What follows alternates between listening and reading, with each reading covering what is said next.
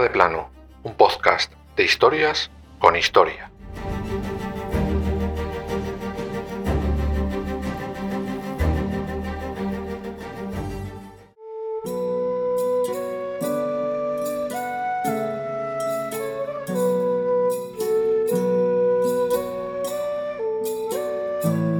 El 18 de septiembre de 1468 se firma en un cerro un acuerdo que nombraba heredera al trono de Castilla a una mujer, pero ese acuerdo, ya veremos más adelante, nacía destinado al fracaso. Ese acuerdo se conoce como el Pacto de los Toros de Guisando y lo firman Enrique IV, rey de Castilla, y su medio hermana Isabel. Pero en esta historia de engaños hay muchos protagonistas. Hoy les ponemos a todos en su lugar.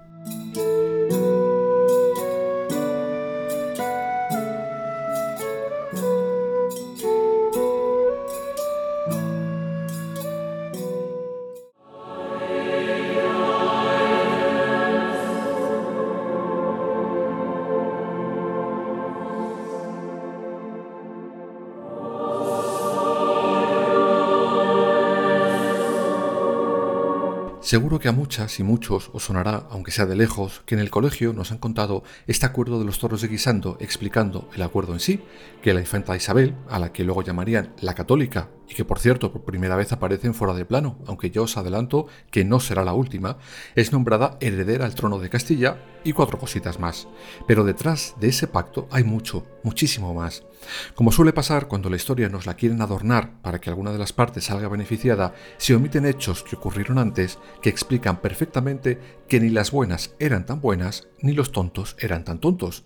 Al final a la historia, el rey Enrique IV ha pasado como tonto e impotente y su medio hermana como la piadosa, magnánima y esplendorosa Isabel la Católica. Pues no, como os acabo de decir, juntando los hechos como ocurrieron, ni él era tan tonto, ni ella tan piadosa. Empecemos pues viajando unos años antes de ese 1468 y de esos toros de guisando. En concreto, nuestra primera parada es 1440, la primera boda de Enrique con Blanca de Navarra, el origen de lo que luego pasaría y por lo que el rey, supuestamente impotente, tuvo que sellar ese pacto con la lista de Isabel. Oh.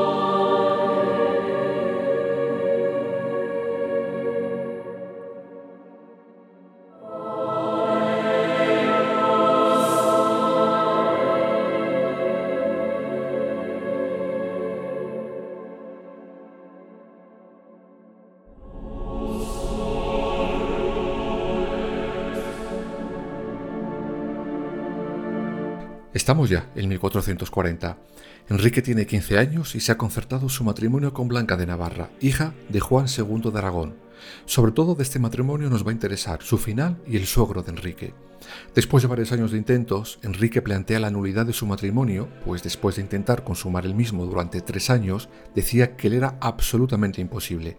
Para ello, y ante el Vaticano, que tenía que conceder esa nulidad, aducen que el rey ha sido hechizado para no poder hacer uso del matrimonio, no por impotencia, sino por brujería. Para testificar que Enrique fuera de la alcoba que compartía con Blanca sí cumplía, se llaman a varias prostitutas de Segovia, que dieron fe que de impotente Enrique tenía lo mismo que su medio hermana de piadosa, nada de nada, y tuvo que aguantar esos tres años, no por azar, sino porque la iglesia era el tiempo mínimo que exigía antes de anular el matrimonio. Finalmente, en mayo de 1453, el obispo de Segovia declara nulo ese matrimonio, os podéis imaginar el gusto que podía sentir el padre de la novia viendo que sus planes sobre el trono de Castilla se iban a tomar vientos. Quedaos con esto, porque más tarde veremos que años después Juan II de Aragón se cobró la venganza por duplicado. Por si la humillación de la nulidad fuera poco, en 1462 Blanca de Aragón renuncia a sus derechos sobre el trono de Navarra en favor de Enrique y en contra de su propio padre. Insisto, recordar esto, luego entenderéis por qué.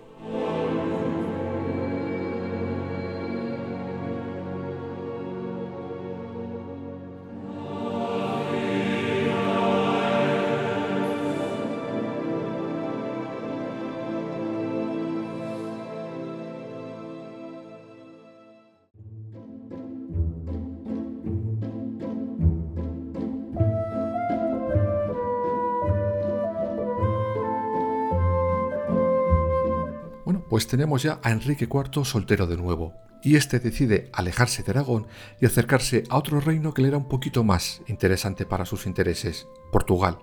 En mayo de 1455, Enrique se casa con Juana de Portugal, hermanastra del rey Alfonso V. Lo hacen casi escondidas, de aquella manera, sin acta notarial ni bula papal. ¿Y por qué necesitan permiso del Papa? Pues porque eran primos segundos y por aquel entonces la Iglesia prohíbe esas uniones, salvo que ellos lo autorizaran. Evidentemente esas autorizaciones casi siempre se daban si el Vaticano sacaba algo.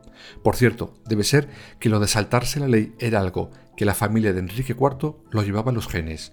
Ya veremos en su momento por qué lo digo, pero su medio hermana hizo exactamente lo mismo, aunque ella, que era más que nadie, dio un pasito más, pues buena era la católica.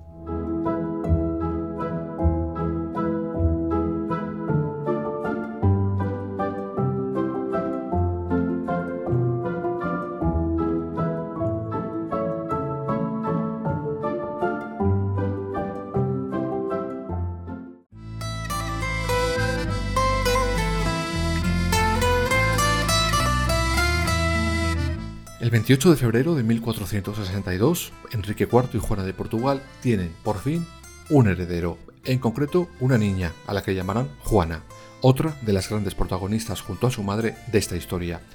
El rey, como era lo habitual, después del nacimiento de su hija, convoca a Cortes y nombra heredera del trono de Castilla a Juana.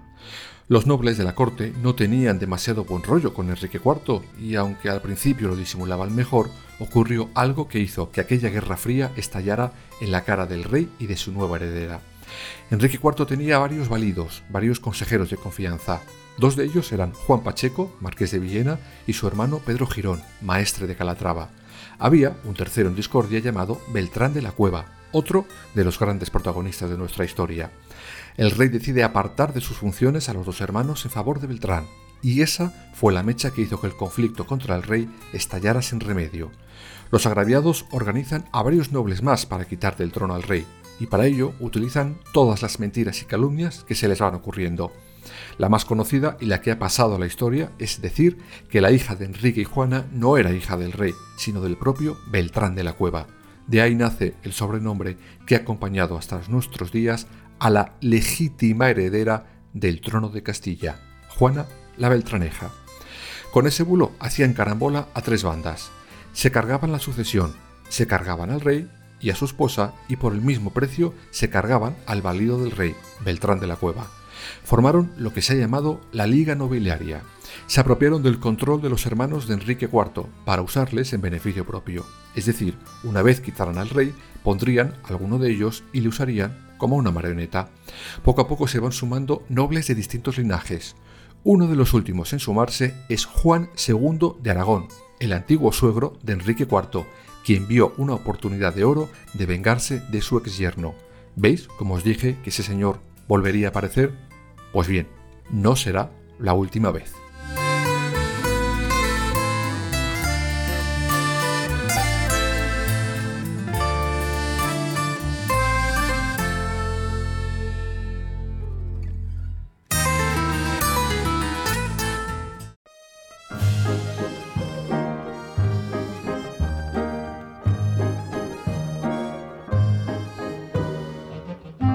Esta Liga de la Justicia le plantea un acuerdo a Enrique IV. Alfonso, el hermano de 11 años del rey, sería nombrado heredero. Sería educado por Juan Pacheco, aquel valido que fue apartado en su momento. Beltrán de la Cueva debería ser apartado y expulsado inmediatamente. Juana quedaba como hija ilegítima del rey. Enrique IV accede a negociar y claudica ante las exigencias de los nobles. Alfonso es entregado a Pacheco y nombrado sucesor el 30 de noviembre. La Liga acuerda a su vez que se establecería una comisión para que ellos mismos, más adelante, fueran decidiendo cómo se reinaba en Castilla. Vamos, Enrique IV, su heredero y el que pasaba por ahí quedarían como meras figuras decorativas. El 16 de enero de 1465 la Liga dicta la sentencia arbitral de Medina del Campo. No entraremos en detalles, solo os diré que Enrique no acepta ya tal sumisión y la Liga decide proclamar en ese mismo momento a Alfonso rey de Castilla. El 5 de junio de ese mismo año se lleva a cabo la conocida farsa de Ávila. Simplemente, esto es un teatrillo de 3 al cuarto. En un escenario enorme para que tuviera visibilidad a gran distancia, colocan una estatua de Enrique IV. vestido para la ocasión, con la corona, el bastón y la espada real.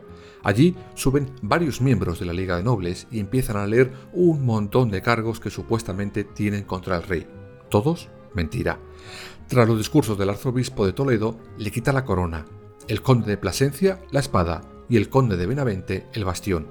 Para terminar con la representación, el hermano de este último sube y le da una patada a la estatua al grito de ¡A tierra, puto! Instantes después subieron al infante Alfonso y lo proclaman rey de Castilla, al grito de Castilla por el rey don Alfonso. Tres leches les importaba a estos Castilla o el nuevo rey. Les importaba seguir pillando cacho.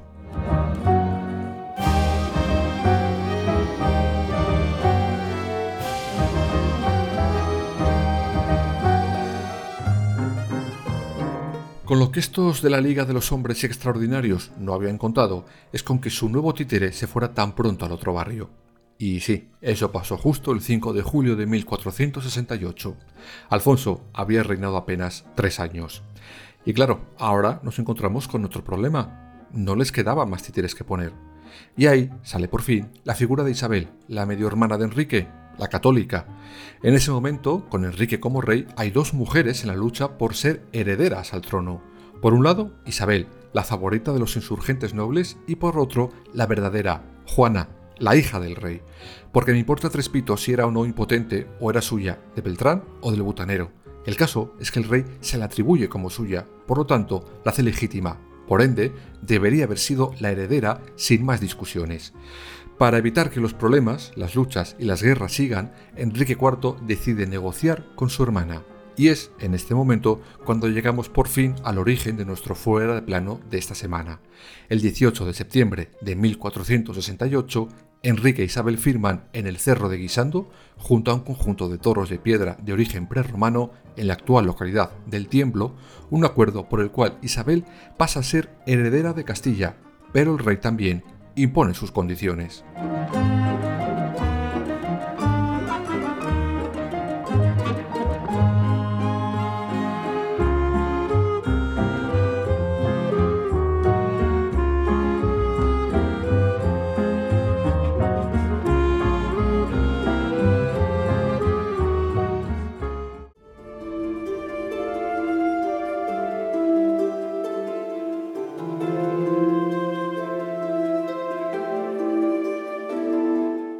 Paso a leer literalmente algunos de los puntos de ese famoso acuerdo de los toros de Guisando, y es importante para luego comprender qué es lo que ocurrió después de la firma. 1. Que Su Alteza dende en adelante haya de guardar e guarde la vida e persona e real estado de la dicha señora infante como la suya propia, y que luego, en el mismo día que en la dicha entrare allá de ser e sea intitulada e recibida e jurada e llamada por princesa e primera heredera del dicho señor rey e sucesora de estos dichos reinos e señoríos. Vamos, que Isabel es princesa y primera heredera de Enrique IV. Segundo, ítem que por cuanto la dicha señora infante, acatando el gran debido e amor que tiene con el dicho señor rey, el deseo que siempre tuvo e tiene de su servicio, a su señoría place de le obedecer e acatar como a su rey e señor e padre, e desarse e apartarse de todos otros caminos. Es decir, que Isabel se compromete a jurar obediencia a su hermano y que éste le dirá qué hacer y con quién. Tercero, y más importante, tenes acordado e asentado que la dicha señora infante, mediante la gracia de Dios, haya de casar e case con quien el dicho señor rey acordare e determinara. Es decir, que será Enrique IV quien le elija maridito a Isabel. Pues bien, creo que tal cual estaba firmando el acuerdo, la nueva y fulgurante heredera al trono de Castilla ya se estaba saltando los puntos 2 y 3. Ni obediencia ni lealtad ni mucho menos dejar que la elija el marido. Ella ya sabía con quién quería unir no solo sus vidas, sino su nuevo reino.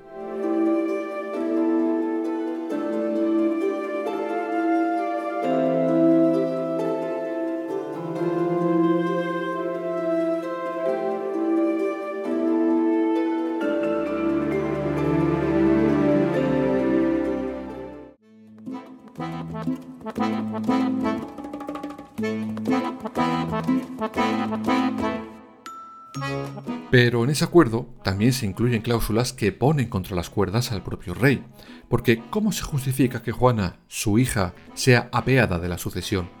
Pues se cuestiona ya no la legitimidad de la misma, de su nacimiento, su paternidad, sino la legalidad del matrimonio entre el rey y Juana de Portugal. ¿Os acordáis del tema de la bula? ¿Que se casaron sin ella? Pues bien, a eso se agarran para apartar a Juana de su legítimo puesto de heredera. Se insta al rey a divorciarse de su esposa por el tema de la bula y porque argumentan que la reina no le ha sido del todo leal al rey. Enrique acepta, pero nunca jamás iniciará los trámites de divorcio, aunque la reina sí morirá apartada de la corte.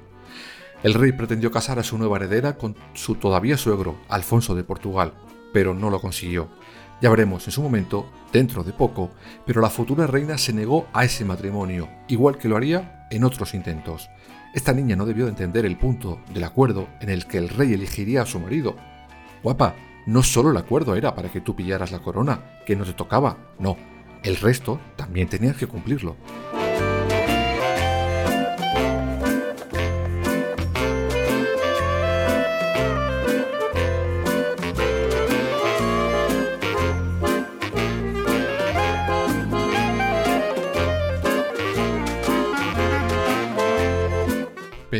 Claro, ella ya tenía sus propios planes de boda, y esto sí que se contará dentro de poco porque no tiene desperdicio. Ella ya había iniciado los contactos para casarse con un tal Fernando de Aragón, primo suyo e hijo de Juan II de Aragón. Y esta es la tercera y esta vez sí última vez que ese rey aparece en nuestro fuera de plano de hoy. Juan II se vengó por partida doble del que en su día fue su yerno y como todos sabéis el final, lo que no pudo lograr con su hija y Enrique de influir en Castilla mediante un matrimonio, lo culminó con la boda de los archiconocidos reyes católicos, que de lo primero, mucho, de lo segundo, más bien poco.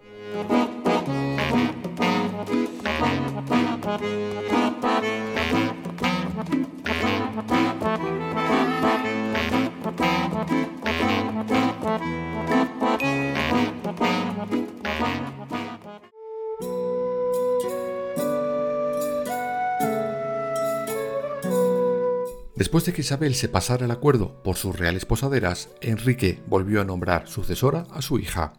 Aún así, intentó una vez más llegar a un acuerdo con su hermana y el marido de esta. A ver, al final sí que debía ser un poco tonto este hombre, porque no sé cuántas veces tenía que demostrarle a su hermana que no era de fiar. La reunión fue bien, pero sin acuerdo alguno. De hecho, el rey cayó enfermo y los esposos fueron acusados de intentar envenenarlo según las malas lenguas. O buenas, porque con estos dos cualquier cosa era posible. Finalmente, en diciembre de 1474, Enrique IV muere. Y esto origina dos cosas. El primero, el golpe de Estado que dio su católica majestad y segundo, la posterior guerra de sucesión. De todo os hablaremos en su momento. Por cierto, el rey dejó un testamento y aquí una vez más se mezclan historia y leyenda. El testamento durante años desaparece, Dicen que en los últimos años de la reina Isabel, ésta se enteró de la existencia de ese diario y mandó en su búsqueda. Se supone que un clérigo de Madrid huyó con él a Portugal.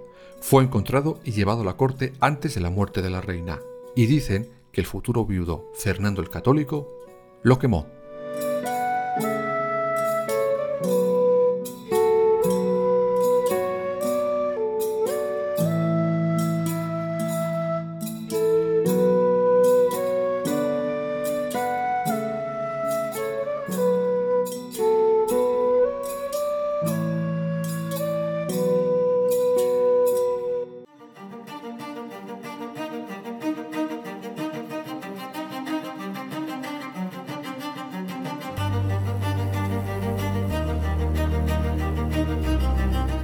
De plano, suscríbete en las principales plataformas y síguenos en nuestras redes sociales, Instagram, Twitter y Facebook. Fuera barra baja de plano.